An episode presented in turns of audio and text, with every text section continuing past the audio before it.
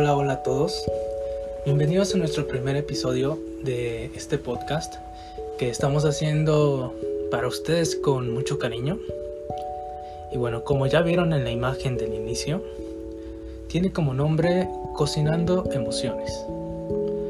Yo me presento, soy Alejandro y los voy a estar acompañando cada semana con este podcast donde pues vamos a hablar precisamente de la relación que tiene el cocinar, la relación que tienen los alimentos con cada una de nuestras emociones. Cómo es que sin darnos cuenta, ¿no? Siempre estamos girando y tenemos una conexión muy muy fuerte con, con este tipo de pues sí, con este tipo de actividad, ¿no? Con lo que son precisamente los alimentos, la gastronomía, y demás, ¿vale? Entonces, ¿qué les parece si empezamos con una pequeña introducción de lo que precisamente va este episodio, pues para que ustedes sepan y pues, se vayan empapando también del, tema y, y, se empiecen a enamorar del proyecto, ¿va?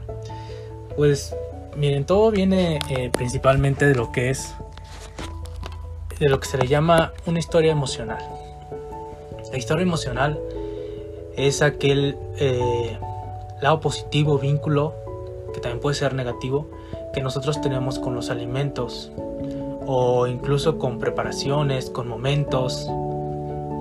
Nosotros vamos encasillando ciertos alimentos desde que nosotros éramos niños y vivimos alguna experiencia, ¿no? Por ejemplo, pónganse ustedes a pensar eh, qué es lo que les reconforta cuando se sienten tristes, cuando tienen una victoria, cuando damos un apapacho o cuando tenemos victorias, pues pensamos en celebración, en pastel, en helado, en dulces, ¿no? Porque quizás eso fue lo que nos enseñaron nuestros padres. Desde pequeños, eh, una forma de recompensarnos siempre era con, con, algo dulce, una gratificación o con una hamburguesa, eh, con su soda, con sus papas fritas al momento de, ir creciendo, pues cuando tenemos ese sentimiento, pues obviamente lo vamos a relacionar con ese tipo de comida. Y cuestión de alimentos quizá como vegetales, ensaladas, algo que podríamos clasificarlo como algo más saludable.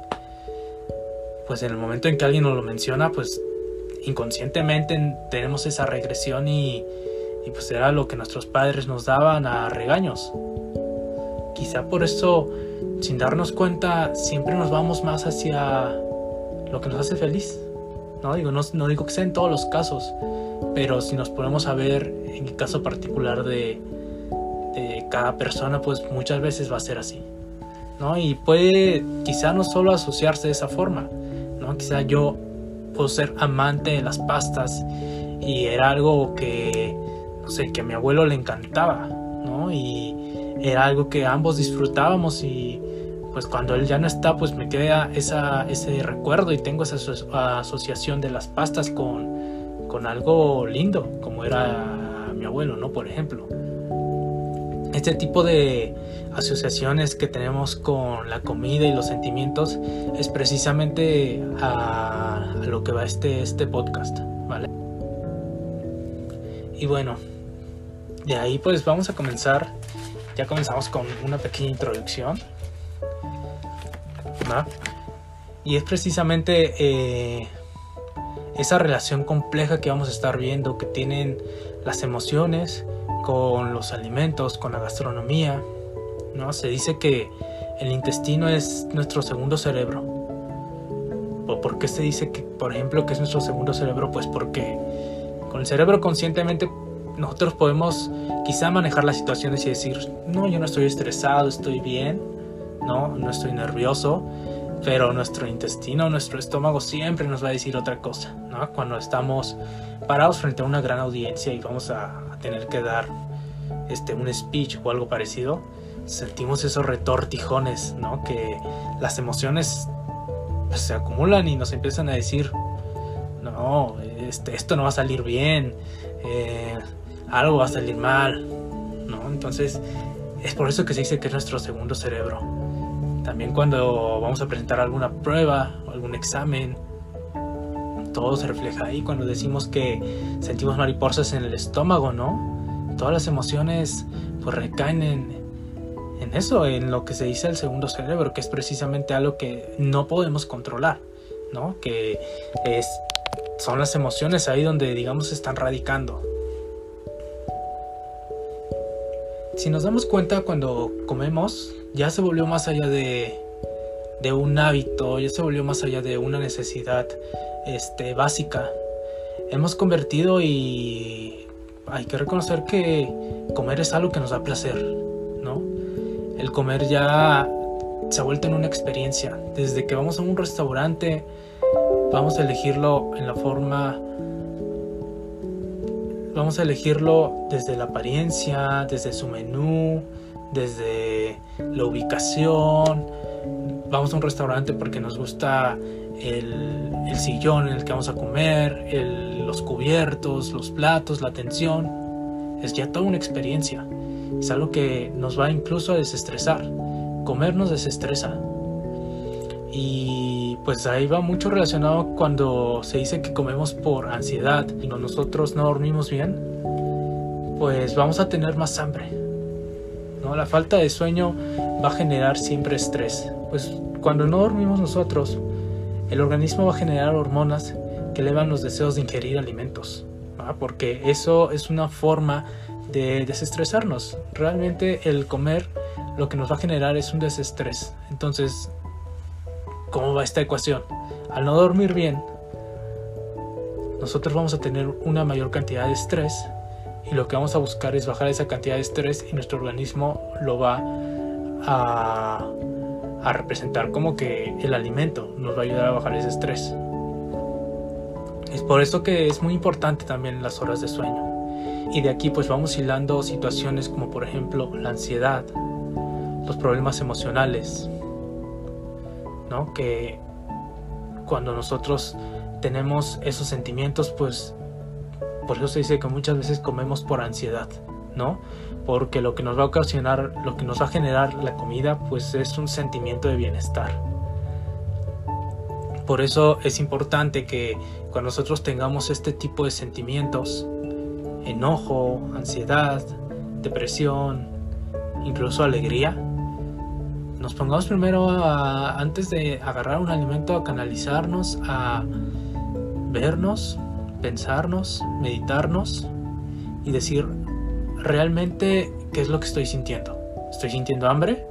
¿O estoy teniendo un sentimiento que para poder satisfacerlo, para poder ocultarlo, voy a comer? Es por eso muy importante y después lo vamos a tocar en otro episodio ya como más en particular. ¿Qué tan importante es la meditación?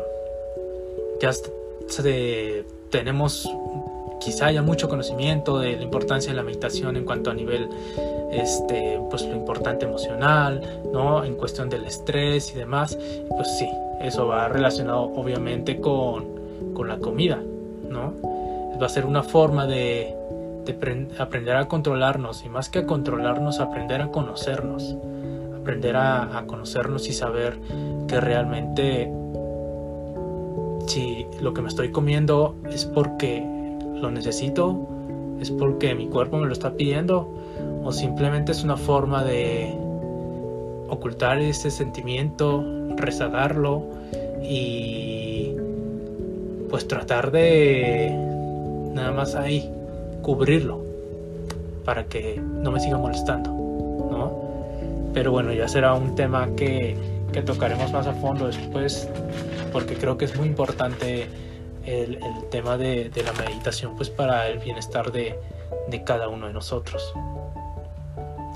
Y bueno, continuando con todo este tema, pues se ha comprobado de que la grasa ayuda a disminuir el estrés. Entonces, pues obviamente cuando el cerebro comience a recibir esa cantidad innumerable de grasas, ¿no? Que de las hamburguesas, papas, helados, pizza, este, pues no sé, y lo que se vaya acumulando en el día.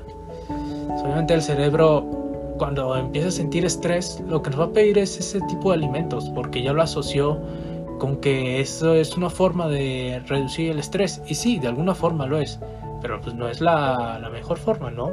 La mejor forma, pues vamos a ver que hay otro tipo de situaciones que nos van a ayudar precisamente con, con esa reducción de estrés y con ese manejo de sentimientos, de emociones, ¿vale? Que las emociones también a, a largo plazo pues van a generar ciertos síndromes irritables en la digestión, por ejemplo, ¿no? Desde estreñimiento, colitis y pues una infinidad, ¿no? De, de afecciones en cuanto a la digestión y demás. Y pues nada, digo, precisamente esto es una pequeña introducción para que sepan de qué va este podcast. Realmente, como les comenté, se está haciendo con muchísimo cariño para ustedes. Creo que es muy importante hilar la cuestión de lo emocional con pues con la forma en la que comemos, ¿no? Quizá muchas veces no nos damos cuenta que hemos encontrado nuestro refugio en eso tan, cercano, tan, tan noble que como lo es la comida. Y, creo que podemos utilizarlo a nuestro favor, ¿no? Más allá de tener infinidad de problemas de la salud que están relacionados con la alimentación, realmente podemos usar ese factor a nuestro favor y bueno, iremos desarrollando estos temas poco a poco. Esto fue más que nada una introducción para que ustedes nos sigan, eh, escriban, nos comenten qué les parece, si les gusta el tema y pues nada, estaremos compartiendo también recetas que nos ayuden precisamente a esa alimentación consciente que es lo que estamos buscando. Pues sin más, eh, aquí vamos a terminar el, episodio de hoy. Os espero en la, siguiente semana. Vamos a tratar de, hacer uno a dos eh, capítulos por semana, dependiendo la, la aceptación que vaya teniendo de ustedes. Y pues nos van a encontrar en, en diferentes redes sociales. Ya les estaré posteando cuáles son las redes sociales en las que nos pueden encontrar. Y bueno, pues por el momento es todo y y los esperamos en el siguiente capítulo de Cocinando Emociones. Les agradezco. Pues nada, muchas gracias.